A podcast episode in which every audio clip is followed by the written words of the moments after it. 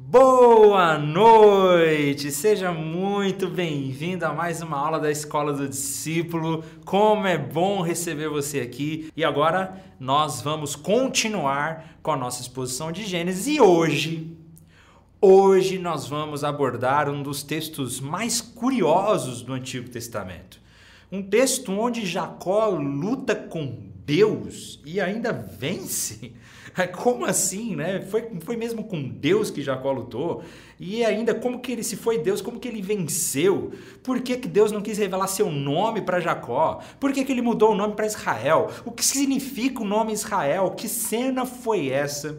A gente. É, é, é uma cena bem a, obscura até da gente entender realmente o que aconteceu ali mas nós vamos tentar extrair alguns conceitos, algumas lições, algumas reflexões para nós hoje nesse texto. Então, abra sua Bíblia aí lá em Gênesis, nós vamos meditar Gênesis capítulo 32, vou fazer um breve resumo do capítulo 30 e conto com você. Então, como sempre, né, essa é uma aula, nós vamos fazer uma exposição bíblica. Então, se você quiser desligar as outras coisas que estão ao seu redor, colocar seu celular no silencioso, pegar um caderninho para anotação, colocar essa aula na TV, vai ser muito bom a gente estudar juntos a palavra de Deus. Vamos, vamos orar para a gente começar.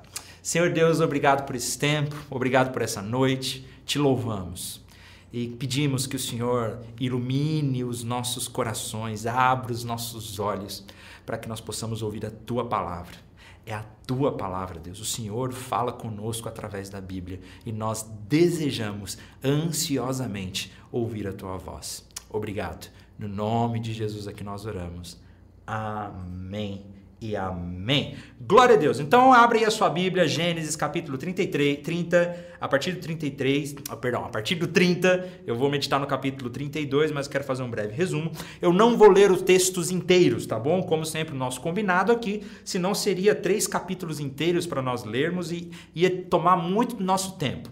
O meu conselho sempre é leia o texto na sua casa. Se você puder, depois da nossa aula, como estamos ao vivo agora, você lê o texto, lê o capítulo 30, 31, 32, 33. Né? Lê hoje à noite, se você puder. É... Se você não está assistindo ao vivo, se você está assistindo essa live agora já gravada, pausa, a lê o texto e vamos acompanhar com a gente aqui. Vamos lá então, Gênesis nós terminamos a nossa história na semana passada com o casamento de Jacó, Raquel e Lia, né? E aquele casamento conturbado, aquela família que já começou de uma maneira muito estranha. Jacó, o enganador, que se acabou sendo enganado. Jacó que amava mais Raquel e não amava muito Lia, e aí teve todo aquele relacionamento, nós já conversamos sobre isso na aula passada. Desse casamento, no capítulo 30, nós vamos ver as descendências de Jacó. Eu não vou ler o capítulo inteiro aqui, eu vou mostrar para vocês um resumo dos filhos de Jacó que vieram através das suas duas esposas e das servas dessas esposas. Então nós temos, eu coloquei numa tabelinha para vocês verem, da sua primeira esposa Lia, que foi a esposa que ele se casou enganado, né? Nós vamos ter sete filhos: Ruben, Simeão, Levi, Judá, Issacar, Zebulon e Diná, uma mulher, né, uma filha menina. Desses sete filhos aí, Judá é um nome que vale a pena ressaltar, porque é da descendência de Judá que virá o nosso Messias. É da descendência de Judá que vai vir a família real de Davi e depois o Messias Jesus Cristo. Então é interessante notar como Jesus é conhecido do, como leão da tribo de Judá. Da Bila, que era serva de Raquel, tá bom? Bila, serva de Raquel, veio dois filhos, Dan e Naphtali. Zilpa, que era uma outra serva, serva de Lia, veio Gade e Asser. E Raquel que era estéril, e Deus diz, o texto diz que Deus ouviu as orações de Raquel, então lhe deu filhos, depois já que teve todo aquele conflito entre Raquel e entre Lia, nasce primeiramente José, que nós vamos falar bastante dele aqui ainda na nossa exposição de Gênesis, né? A partir das próximas aulas nós vamos começar a entrar na história de José, o filho que se torna o filho mais amado de Jacó e vai dar problema na família, vai dar treta na família, e depois, aqui no capítulo 30, Benjamim ainda não está vivo, né? Benjamim ainda não nasceu. Mas depois, depois que José for vendido para o Egito, virá também Benjamim, filho de Jacó, com Raquel. Nós temos aí então os 13 filhos de Jacó que se tornariam as 12 tribos de Israel, né? e futuramente também as 13 tribos de Israel. Poxa, Felipe, por que, que Diná não entrou aí como uma das patriarcas, né? matriarcas, e que. Por que, que ela não se tornou uma tribo? Porque nós estamos aqui numa cultura patriarcal. O fato de ser uma cultura patriarcal não necessariamente significa ruim ou opressora. Deus é o verdadeiro modelo de pai. Né? Era uma cultura patriarcal, mas ainda assim nós vemos Deus rompendo na história isso e colocando mulheres em evidência. E no Novo Testamento nós já temos mulheres na genealogia de Jesus. Mas esses doze filhos homens se tornam as doze tribos de Israel, exceto José. José não tem tribo. Vocês vão ver lá na frente, José não tem tribo. Os dois filhos de José que ele vai ter no Egito, Efraim e Manassés, se tornarão as, as duas tribos. Então, no total, nós teremos 13 tribos de Israel. Por que 13 e não 12? Por que o pessoal fala 12 tribos, 13 tribos, aí gera uma confusão, né? Vamos lá. Lá na frente, em Josué, quando nós começarmos a ler Josué, Juízes, né, nós vemos que são 13 tribos. Só que só 12 tribos receberam terra. A tribo de Levi não recebeu terra, porque ela era responsável pelos cuidados sacerdotais, pelo cuidado do tabernáculo e depois do templo. Tá joia? Esses foram então os filhos. O que, que acontece então agora no capítulo 30 e no capítulo 31?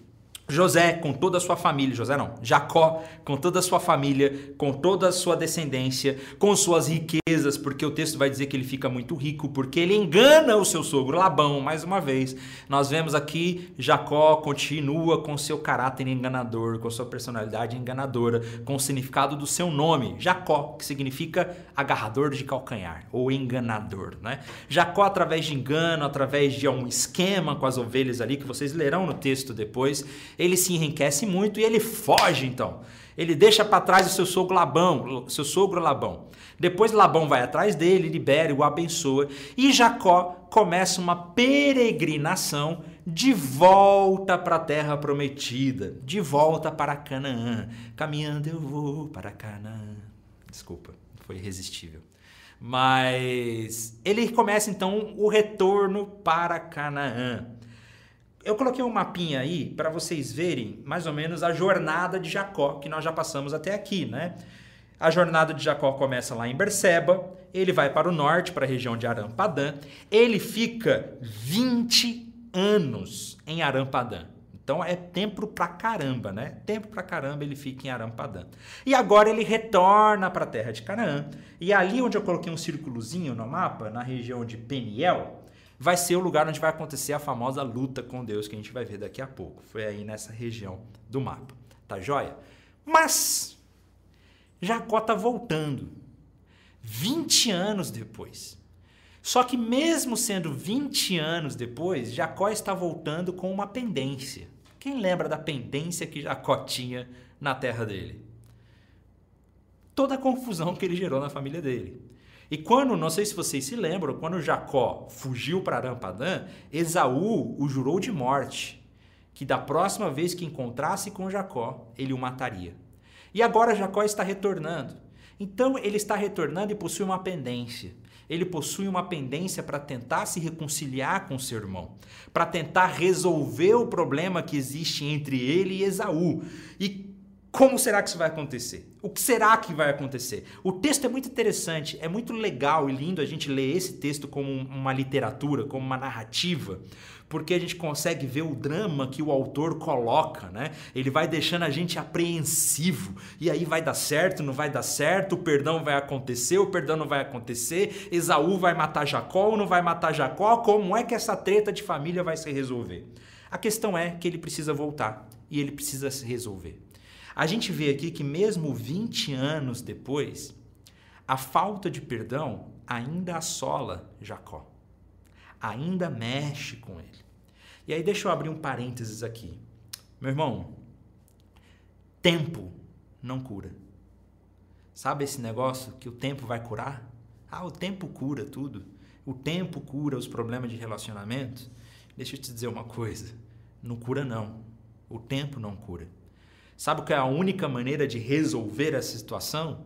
Buscar a reconciliação, buscar o perdão. Essa é a única maneira. 20 anos depois, Jacó ainda é assolado por causa do seu conflito com o irmão. E ele precisa resolver tudo isso. E agora ele precisa do perdão, ou precisa perdoar. E esse é, esse é o drama que a gente vai ver agora nesse capítulo. E aí, no meio dessa história, é muito interessante que o autor consegue colocar aqui uma história dentro da outra. Isso fica muito legal, muito bem construído no texto. Porque nós vamos ver que dentro dessa história do perdão, que ele vai se encontrar com Esaú, nós vamos ter uma história dentro da história, que é a história da luta de Jacó com Deus. E a gente vai ver que essa luta de Jacó com Deus é essencial para a transformação do caráter e da vida de Jacó, para que ele pudesse inclusive, inclusive se reconciliar com Saul. E a gente vai ver um pouquinho sobre isso a partir de agora. Então, Gênesis capítulo 32, a partir do versículo 1, diz que quando Jacó seguiu viagem, os anjos de Deus vieram encontrar-se com ele. Ao vê-los, Jacó exclamou: Este é o acampamento de Deus. Por isso chamou o lugar de Manaim. Interessante que nós temos aqui manifestações onde os anjos se permitem serem vistos por Jacó. Vale ressaltar que anjos são reais e que anjos estão na Bíblia. Anjos são mensageiros de Deus e que a gente vê inclusive aqui como uma espécie de acampamento para demonstrar para Jacó que Deus estava com ele. Os anjos aqui representam algo como se Jacó soubesse: olha, Fica tranquilo, Jacó, porque Deus está do seu lado. Fique tranquilo, porque Deus é, estará com você nessa jornada, nessa caminhada. Mas nós lembramos que até o momento, Deus está com Jacó não por mérito de Jacó, mas por pura graça, porque Jacó continua sendo um enganador. Jacó continua sendo pecador. Jacó ainda tem os seus sérios problemas a serem resolvidos. E aí tem então a questão com seu irmão. Como ele vai resolver esse conflito com Esaú. Jacó é um homem muito esperto, nós sabemos disso. A gente já viu toda a esperteza de Jacó quando ele enganou, quando ele comprou é, a sua herança com uma sopa de lentilhas, quando ele enganou seu próprio pai, quando ele enganou Labão. A gente vê a esperteza de Jacó para se dar bem na vida. Até o momento, Jacó se deu bem na vida sendo esperto. Se deu bem na vida agarrando as oportunidades com as forças dos seus braços. E agora ele vai tentar maquinar um plano com a sua esperteza para tentar se reconciliar com seu irmão Saul, que o jurou de morte. E é interessante, vale a pena a gente notar isso. A partir do versículo 3, o texto vai dizer: Então Jacó enviou adiante dele mensageiros a seu irmão Esaú, que vivia na região de Seir, na terra de Edom. Disse-lhes: Deem a seguinte mensagem ao meu senhor Esaú Preste atenção, ao meu senhor Esaú. Assim diz seu servo Jacó. Até o momento estava morando com nosso tio Labão, e agora tenho bois, jumentos, rebanhos de ovelhas e cabras, além de muitos servos e servas. Enviei esses mensageiros para informar meu senhor da minha chegada, na esperança de que me receba amistosamente. Vale a pena a gente ver o que está acontecendo aqui, como que Jacó está se preparando para esse reencontro com seu irmão, que havia feito um juramento de morte. Como será esse reencontro? A primeira coisa que nós notamos é uma postura humilde de Jacó. Por incrível que pareça, agora, quando ele está diante desse conflito a ser resolvido, ele se demonstra, ele se coloca numa postura de humildade. Jacó, ele busca resolver o problema, ele busca se reconciliar com humildade.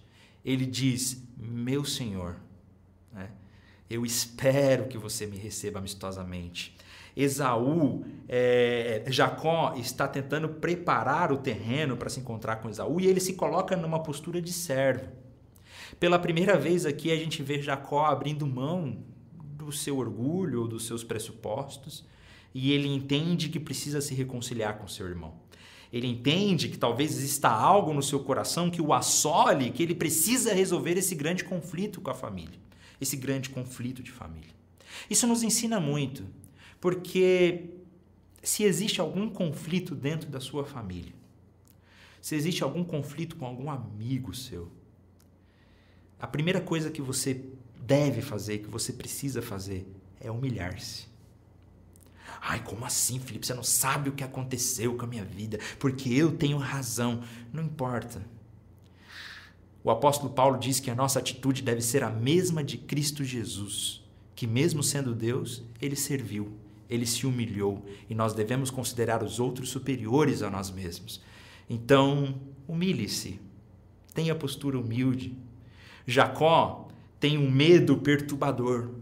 Nós vemos que Jacó está com medo medo do seu irmão Isaú, porque Isaú tinha o prometido de morte. Ele está com tanto medo que ele tenta fazer uma estratégia prudente ali, né, de separar o rebanho, de separar a, a, a, o seu grupo em dois, porque se Isaú vier e matar um grupo, ele ainda vai conseguir talvez sobreviver. Ele morre de medo porque a resposta que ele recebe, ele envia toda essa mensagem com os presentes. E a resposta que ele recebe é, ó, Esaú está vindo com 400 homens. E aí Jacó treme de medo. Jacó estremece de medo do tipo, ferrou, ferrou. Esaú tá vindo com 400 homens, com 400 soldados, ele tá vindo me matar. Não vai dar certo o meu plano, não vai dar certo a minha estratégia. Mal sabia Jacó que Esaú, Esaú estava vindo com os 400 homens para escoltá-lo e não para é, enfrentá-lo. Né? E aí, pela primeira vez, Olha só, gente. Pela primeira vez, nós vemos Jacó orando. Pela primeira vez. Interessante que até o momento, até o momento, Jacó está resolvendo a sua vida com as suas forças. Até o momento, Jacó está sendo enganador. Até o momento, Jacó está sendo esperto. Ele está pegando aquilo que é dele. Ele está correndo atrás dos seus sonhos, dos seus projetos. E agora que ele percebe que está diante de um grande conflito que ele não sabe como resolver, pela primeira vez ele se coloca numa postura de humildade e pela primeira vez ele faz uma oração. Uma oração fervorosa em que pede para que Deus o livre, para que Deus toque talvez no coração de Esaú. Ele nunca tinha orado antes, pelo menos não que tenha aparecido nos textos bíblicos. Pela primeira vez, Jacó faz uma oração. Ele envia então um presente para tentar pacificar o seu irmão Esaú, envia riquezas e presentes. Ele está tendo uma estratégia, né? ele está tentando ser esperto como ele sempre foi.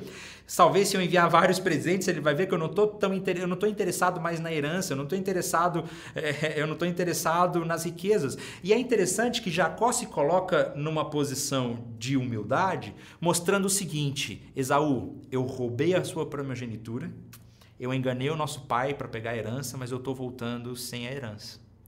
Eu estou voltando sem aquela benção. Não deu muito certo os meus planos. Os meus planos não foram tão bons quanto eu esperava. E eu não estou interessado nas suas riquezas. Eu só estou interessado no seu perdão, na reconciliação. Isso é muito interessante. E aí nós vamos ver que ele vai passar por um período de solidão. Mas aí eu vou falar um pouquinho mais sobre isso antes desse período de solidão que foi necessário. E agora nós vemos em toda essa preparação que Jacó está sendo mudado, que Jacó está começando a ser transformado, que Jacó está prestes a passar por uma experiência com Deus verdadeira, que até então ele não tinha passado. Até então, Jacó sabe, ouviu sobre Deus, conhece a Deus, ele teve revelação de Deus, mas até agora ele não teve a sua vida transformada através de Deus. É agora que isso vai começar, a acontecer na vida de Jacó. Jacó, o enganador, finalmente admite que não é digno do amor constante e fiel de Deus, que o tem conservado a salvo e o tem enriquecido. Apesar de suas trapaças e embustes, Jacó agora sabe que não pode sozinho. E ele clama por ajuda de Deus. Ele ora finalmente, dizendo: Deus, agora eu preciso do Senhor. Ele entende que ele não consegue encontrar a sua paz, a sua satisfação, a sua salvação, digamos assim, sendo um enganador como ele sempre foi, sendo esperto como ele sempre foi. Esse é o começo de um novo Jacó que não é mais autossuficiente, que ora com fervor, que se confessa indigno do amor fiel de Deus e que se preocupa não somente consigo, mas também com os outros. Mas Jacó continua maquinador. Ele é rico. Talvez seja possível subornar a ira de Saul com presentes que até um rei apreciaria. Nós vemos que Jacó está começando a ser moldado, impactado. Ele reconhece a sua fraqueza diante de Deus e que não tem condições, mas ele ainda vai tentar comprar o perdão do seu irmão com presentes. Ele, ele está tentando encontrar uma solução, uma saída. E aí nós vamos entrar numa outra história dentro dessa história, que é o tema da nossa aula de hoje. Quando Jacó descobre que Esaú está vindo com 400 homens, ele fica com medo. Ele separa o seu grupo, ele pega a sua família, os seus filhos e meio que foge, se afasta. Ele vai meio que se esconder do seu grupo maior.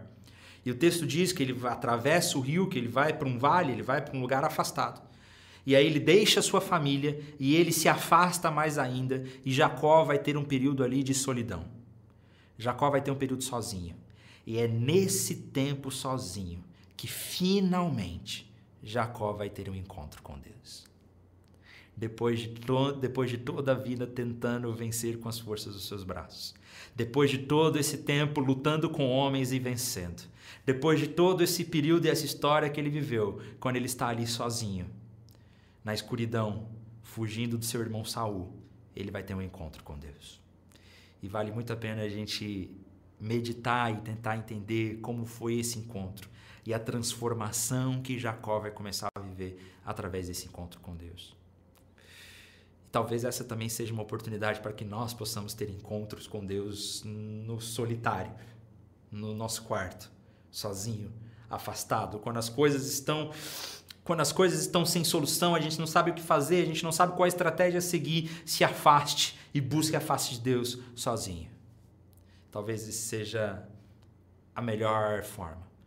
Mas o encontro com Deus de Jacó vai ser um encontro muito curioso, porque é uma luta com um homem. E esse texto é, é, é às vezes até difícil de entender. Né? Eu coloquei uma citação aqui que o Lutero, Martinho Lutero, achava que essa passagem era uma das mais obscuras do Antigo Testamento ela suscita uma miríade de perguntas. Por que Deus atacou Jacó? Por que Deus não prevaleceu contra Jacó? Por que tocou ele na articulação da coxa? O que significa o nome Israel? Por que Deus não diz o seu próprio nome? E surge um monte de pergunta aqui do que é que está acontecendo, o que, que acontece nesse texto. É um encontro muito curioso e que eu não vou conseguir sanar todas as dúvidas de vocês. Não sei se vai ter pergunta aqui, mas eu tenho certeza que eu não vou conseguir sanar todas as dúvidas. Mas vale a pena a gente tentar, tentar trazer uma reflexão para nós desse encontro. O texto diz assim: vamos ler, e aí nós vamos meditando aos poucos. Durante a noite, Jacó se levantou, tomou as suas duas mulheres, suas servas e seus onze filhos e atravessou com eles o rio Jaboque. Depois de levá-los para outra margem, fez passar todos os seus bens. Aí ele, não só a família, mas traz aqui meus bens também com isso, Jacó ficou sozinho no acampamento, esse tempo de solidão. Aí, algo curioso acontece. Então veio um homem. É interessante que o autor aqui, ele sabe de tudo, né? O autor é onisciente nesse texto, o, o, o narrador, né? O narrador é onisciente no sentido de já conhecer toda a história. Mas é, é, é, a literatura aqui é tão legal que o, o narrador ele não coloca veio Deus, não, ele coloca veio um homem que é para deixar a gente nesse suspense, né? Como assim? O que está acontecendo aqui? Veio um homem que lutou com ele até o amanhecer. Cara, até agora a gente não tem informação nenhuma do que está acontecendo. A, a, a, o que nós vemos aqui é que um homem apareceu como se fosse um assalto, como se fosse de repente. Não foi uma luta preparada, sabe? Essas lutas preparadas, tipo, olha, vou te encontrar lá no vale, nós vamos batalhar. Não. De supetão, no meio da noite, aparece um homem que começa a lutar com Jacó. E o autor diz um homem porque provavelmente, aos olhos de Jacó, a, a experiência que Jacó teve ali foi realmente de lutar com um homem. É muito provável que Jacó não percebeu que estava lutando com um ser divino aqui no começo. Ele ficou a noite inteira lutando com um homem. E, e a gente não sabe o que está acontecendo. Que experiência estranha é essa? E aí o texto vai continuar. Quando o homem viu que não poderia vencer, como não poderia vencer? a gente vai ver que é Deus, mas Deus não poderia vencer. Calma lá, vamos lá. Quando o homem viu que não poderia vencer, tocou a articulação do quadril de Jacó e a deslocou. O homem disse: Deixe-me ir, pois está amanhecendo. Jacó, porém, respondeu: Não o deixarei ir enquanto não, não me abençoar. Opa! Parece que agora Jacó percebeu que não é um homem normal. O que será que aconteceu que fez com Jacó percebesse que ele estava lutando com um ser divino? Será que foi o fato dele ter tocado na coxa? Será que esse negócio dele ter deslocado a coxa dele, a articulação da coxa, foi uma coisa, foi uma coisa meio milagrosa? Não foi tipo um golpe de espada? Foi algo que ele chegou, tocou, pum, deslocou e ele viu, opa, isso aqui foi um negócio que um homem não poderia fazer, não. Talvez ele tenha percebido isso aí é Deus, isso aí é divino. E aí Jacó então se humilha, agarra nele e fala: "Não vai embora não, não vou deixar você ir enquanto o Senhor não me abençoar". Parece que Jacó teve seus olhos abertos para entender, não é um homem comum. Não é um homem comum. Mas, vamos lá, o que está acontecendo? Como Deus poderia se revelar aqui? Martinho Lutero e vários outros intérpretes vão dizer que é provável que Jacó está lutando aqui com o próprio Jesus. Né? Alguns vão dizer que é seria, o próprio, seria a própria pessoa de Jesus. Não encarnado ainda como Jesus Cristo, mas numa teofania que, que é uma teofania? Teofania é, é, é, quando Deus se revela e se manifesta em formas, né? Como uma forma humana, por exemplo. É uma maneira em que Deus meio que se esvazia e se manifesta em forma humana. Nesse sentido, Deus não se manifesta com toda a sua glória. Até porque nós vemos que quando Deus se manifesta com toda a sua glória, ninguém poderia vê-lo, senão morreria imediatamente. Então Deus não está revelando aqui com toda a sua glória, ele está numa teofania, ele está se mostrando como um homem. E muitos vão dizer que é uma própria pessoa de Jesus, que é uma tipologia do próprio Jesus, que isso aponta para o próprio Jesus, que da mesma maneira que no Novo Testamento Deus se humilhou, se esvaziou, veio como homem, se deixou ser vencido, olha só, se deixou ser vencido na cruz, aqui nós temos um tipo que aponta para Jesus de Deus se esvaziando, se mostrando como homem e deixando ser vencido. Não é que Deus não tinha poder para vencer Jacó. O que nós vemos aqui é que ele não usa seus poderes divinos para vencer Jacó. Ele se deixa vencer como homem. Isso nos aponta para Jesus Cristo. Isso é uma tipologia do próprio Jesus Cristo. E é muito interessante pensar assim. Então Jacó percebe que está lutando com um ser divino e ele diz: Não vou deixar você embora. E então o anjo, ou o, o, o homem, Deus, pergunta para Jacó: Qual é o seu nome? perguntou o homem. E Jacó responde: Jacó. Jacó, respondeu ele. Eu vou falar sobre isso daqui a pouquinho, mas lembrem-se que nesse contexto do Antigo Testamento, como nós já falamos, os nomes são muito importantes. Nome aqui é muito diferente do que os nomes que nós temos hoje, por exemplo. Porque o nosso nome não representa nossa identidade, digamos assim, né? Até porque meu nome Felipe significa aquele que gosta de cavalos. Eu não sou fã de cavalo. Né? Eu já andei de cavalo, é bonitinho e tal, mas eu não sou o que gosta de cavalos. Então, meu nome, o, o significado do meu nome não representa nada para mim. Mas não era assim nesse tempo. Nessa época, o nome representava o próprio significado, era importante. Quando Jacó diz, meu nome é Jacó, ele está dizendo, eu sou enganador. Eu sou o agarrador de cancanhar. Vou meditar um pouquinho mais sobre isso. O homem disse: Seu nome não será mais Jacó, de agora em diante você se chamará Israel, pois lutou com Deus e com os homens e venceu. Curioso, né? Vamos continuar aqui para a gente tentar fazer algumas reflexões daqui a pouquinho. Jacó então diz: Por favor, diga-me qual é o seu nome. Qual é o seu nome próprio? Qual é o seu nome? Disse Jacó. E, e. por que quer saber meu nome? replicou o homem. E abençoou Jacó ali. Interessante que Deus não diz o seu nome. Deus não diz o seu nome. Até agora nós não sabemos qual é o nome de Deus. É, e na verdade nós sabemos, mas eles não sabiam qual era o nome de Deus. Porque Deus vai revelar o seu nome Javé, Yavé, o Yevá, seja qual seja, seja lá qual seja a pronúncia, né? O tetragrama, é, o tetragrama Yevá, ou Javé, lá em Êxodo, no capítulo 4. Não, perdão, no capítulo 3. Mas aqui ele não diz o nome. E abençoou Jacó ali. Jacó chamou aquele lugar de Peniel, pois disse: Vi Deus face a face, e no entanto a minha vida foi poupada. Né?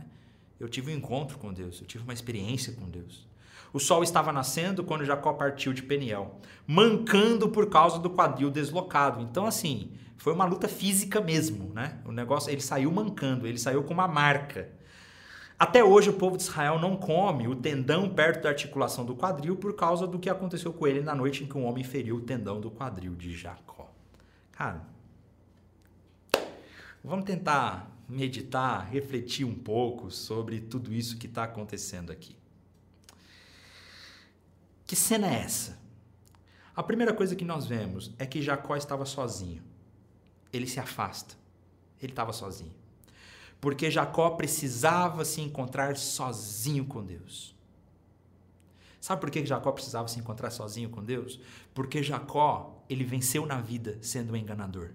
Ele venceu na vida sendo um esperto. Jacó tinha os seus bens, a sua família, sua propriedade, as suas riquezas, mas agora ele precisa se encontrar com Deus sem nada disso. Ele precisa se encontrar com Deus sozinho, sem proteção. Ele precisa ter uma experiência face a face com Deus, sem aquilo que ele foi capaz de conquistar com a força dos seus braços. Nós vemos que essa luta foi uma surpresa, foi como um assalto, que o anjo chegou, o homem chegou ali, começou a lutar com ele, e ele começou a se defender, começou a lutar também. E a... Perdão. Desculpa. E foi a noite inteira. E a luta foi a noite inteira. E ele luta com Deus a noite inteira. E o texto diz: olha, vendo que não poderia vencer. Não é que Deus não poderia vencer Jacó, mas é que o oponente, né, ele não apelou para a força divina. Ele se esvaziou. Da mesma maneira que no Novo Testamento Jesus se esvaziou, das suas prerrogativas de Deus, aqui nós vemos Deus se esvaziando das suas ações divinas e se deixando ser vencido. Isso é muito interessante. Né? E ao pronunciar o nome Jacó, nós temos aqui algo interessante, porque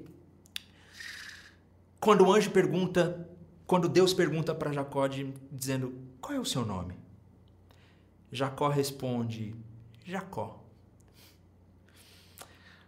o Waltzik e outros autores vão dizer que nesse momento Jacó está confessando. Ele está dizendo quem ele realmente é. Quando Deus o pergunta: Quem é você? Jacó responde: Eu sou enganador. Eu sou agarrador de calcanhar. Eu venci na vida sendo incorreto. Eu cresci na vida é, é, enganando as pessoas. Eu conquistei tudo que eu tenho, talvez não de forma honesta. Eu sou um enganador. Eu sou um enganador. É uma confissão de Jacó. É Jacó humilhado diante desse ser que está na frente dele, ele reconhece: eu não sou tudo aquilo que eu deveria ser. Jacó sabe que está lutando com Deus, pois só Deus pode mudar o nome de alguém. Então, quando Deus muda o nome dele, ele sabe, é Deus que está fazendo isso. Não é qualquer homem. Ele está diante de Deus. Ele está tendo uma experiência com Deus. Ele vê Deus face a face. E somente quando ele tem esse encontro com Deus face a face é que ele será capaz de ver verdadeiramente o seu irmão Esaú. É que ele será capaz de se reconciliar com o seu irmão Esaú. Lembra de qual foi a oração de Jacó? Jacó está desesperado, ele ora: Deus me ajuda porque eu preciso me resolver com meu irmão. E Deus então se encontra com Jacó. E quando Deus tem uma quando Jacó tem uma experiência íntima com Deus, ele está preparado para liberar perdão e para pedir perdão e perdoar e se reconciliar com sua família. E aí, Jacó passa por essa experiência com Deus em que ele tem a sua identidade transformada, em que Deus diz: então, a partir de agora, agora que você sabe quem você é, agora que você está diante de Deus, seu nome será mudado, você não será mais enganador. Seu nome se chamará Israel. Israel significa pode ter vários significados. O texto diz que significa aquele que luta com Deus, mas no hebraico, os estudiosos de hebraicos diz que, o que Israel significa Deus luta. E aí, é aquele que luta com Deus ou é Deus luta? É as duas coisas. Pode ser exatamente as duas coisas. É aquele que luta com Deus para conseguir a sua bênção. A identidade dele, a identidade de Jacó muda. Antes ele era enganador, mas agora ele é aquele que busca a sua bênção em Deus, lutando com Deus. Ele não mais busca com as forças dos seus braços, mas ele busca em Deus. O novo nome, né, o nome novo, lembrará Jacó para sempre o seu novo destino. O novo manquejar o lembrará para sempre de que em Elohim Jacó encontrou pela primeira vez com alguém que pode subjugá-lo. E manquejar de Jacó mostrará que Deus derrubou a sua autossuficiência. Jacó tem uma experiência com Deus em que agora o fato dele mancar para o resto da vida vai lembrar que ele se encontrou com aquele que é todo poderoso, que ele se encontrou com aquele que pode subjugá-lo, que ele encontrou com aquele que tirou toda a autossuficiência de Jacó. Que ele não tem mais a sua autossuficiência, que agora ele está diante de Deus. O Edward Kurtz, ele diz assim: a luta em Peniel foi, portanto, uma experiência decisiva na vida de Jacó, pela qual foi ensinado por Deus que a concretização da promessa tem de ser consumada por Deus e não pelo esforço e iniciativa humanas. Para Jacó, o encontro subsequente com Esaú foi um teste da eficácia da promessa, onde ele viu claramente que Deus cumpriria o que havia prometido. Ao superar totalmente, fora dos esquemas ardis de Jacó, um grande obstáculo ao seu retorno à terra. Porque quando Jacó se encontra com o temido Esaú, este corre ao seu encontro e atira-se ao seu pescoço, beija e ambos choram. Deus removeu totalmente a ira de Esaú e reconciliou os irmãos nós vemos que a experiência, a luta que Jacó teve com Deus foi essencial para que Jacó pudesse se esvaziar da sua autossuficiência, para que Jacó pudesse entender que ele não podia agarrar as promessas de Deus à força. Porque nas, nas últimas aulas, nas aulas passadas, nós vimos que Jacó tentou agarrar as promessas de Deus pelas suas próprias forças, pela sua ardilosidade, em que ele compra a, a primogenitura do Esaú, em que ele engana o seu próprio pai, que ele engana Labão para ficar rico, mas agora nós vemos Jacó entendendo que não é capaz de conseguir as promessas de Deus pelas suas forças, que é somente Deus quem cumpre promessas que é Deus quem precisa cuidar da vida de Jacó. Jacó passa por essa experiência porque Deus o está preparando para entrar na terra prometida outra vez. Agora um Jacó transformado, agora um Jacó regenerado, agora um Jacó com uma nova identidade, Israel. Aleluia. Que dará origem ao novo povo de Israel. Que experiência incrível é isso. Toda a sua vida, a vida de Jacó, caracterizava-se pela determinação em conquistar por si mesmo a promessa e a bênção. Agora ele vê que o cumprimento da promessa deve ser obra de Deus e não obra de Jacó.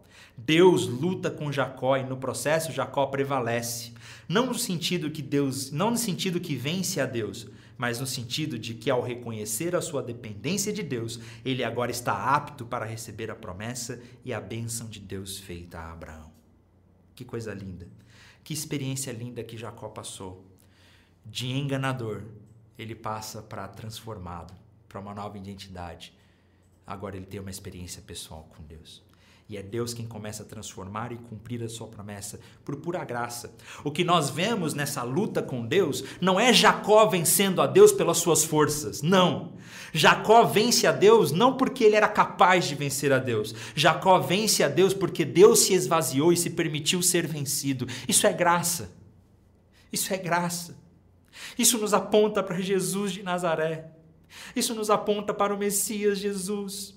Filipenses capítulo 2, que diz que, que Jesus, mesmo sendo Deus, ele não considerou que o ser como Deus era algo que deveria pegar-se, mas esvaziou-se a si mesmo e veio como servo e foi fiel até a morte morte de cruz.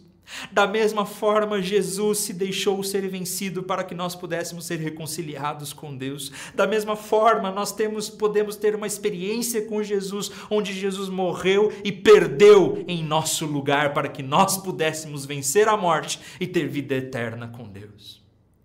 O sinal da cruz é o sinal que nos lembra o que Jesus fez por nós, assim como a coxa lembrava para Jacó o que Deus fez por ele. Amém. Glória a Deus. Depois dessa experiência incrível com Jacó, com Deus, o texto diz que eles lutam a noite inteira e quando ele consegue a bênção de Deus, quando ele tem a sua identidade transformada. No capítulo 33, no versículo 1, diz que imediatamente Jacó levantou os olhos, ou seja, aqui a, a, intenção do autor aqui é mostrar que foi em sequência, que foi logo em seguida. Tipo, ele está lutando com Deus, a luta acabou, Deus foi embora, ele levanta os olhos e ele vê o seu irmão chegando. Tipo cena de filme, né? Que naquele, naquele momento exato. Terminou a luta com Deus, ele levanta os olhos e o irmão dele está chegando. Jacó levantou os olhos e viu Esaú se aproximando com seus 400 homens. E agora? O que, que vai acontecer? Assim, dividiu os filhos entre Lia, Raquel e as duas servas. Colocou as servas e os filhos delas à frente, Lia e os seus filhos em seguida, Raquel e José por último. Jacó passou à frente e, ao aproximar-se de seu irmão Esaú, curvou-se até o chão sete vezes. E agora essa é a parte mais linda de todas e mostra como a Bíblia é maravilhosa, como Deus é maravilhoso, como Deus é incrível. Depois de todo o conflito que Jacó e Esaú viveram, Esaú correu ao encontro de Jacó e o abraçou. Pôs os seus braços em volta do pescoço do irmão e o beijou, e os dois choraram. Glória a Deus pelo perdão, glória a Deus pela reconciliação, glória a Deus pelo Deus de amor e pelo Evangelho que nos dá condições de nos reconciliarmos, perdoarmos uns aos outros, sujeitarmos uns aos outros. O perdão aconteceu, a reconciliação aconteceu. Esse é um dos trechos mais lindos de toda a Bíblia. A Bíblia tem vários trechos lindos, mas essa história de quebrar o coração, de ver uma história de perdão, de transformação, de reconciliação, um homem enganador que agora é bênção de Deus, Esaú que também passou por seus problemas, agora se reconciliando com seu irmão. Que coisa linda! Como Deus é maravilhoso. E aí nós começamos a encerrar esse ciclo, a fechar esse ciclo. Meu irmão, Vai hoje atrás da pessoa que você precisa perdoar. Que você precisa liberar perdão ou que você precisa pedir perdão. Não deixe para depois. Encontre-se com Deus sozinho. Encontre-se com essa graça de Jesus Cristo que se esvaziou por você, que se deixou ser vencido para que você pudesse ter vida nele e essa vida o transbordasse para que você tivesse condições, para que você tenha condições de perdoar e de pedir perdão. Amém? Que texto maravilhoso. Que história maravilhosa. Que Deus abençoe vocês e até semana que vem.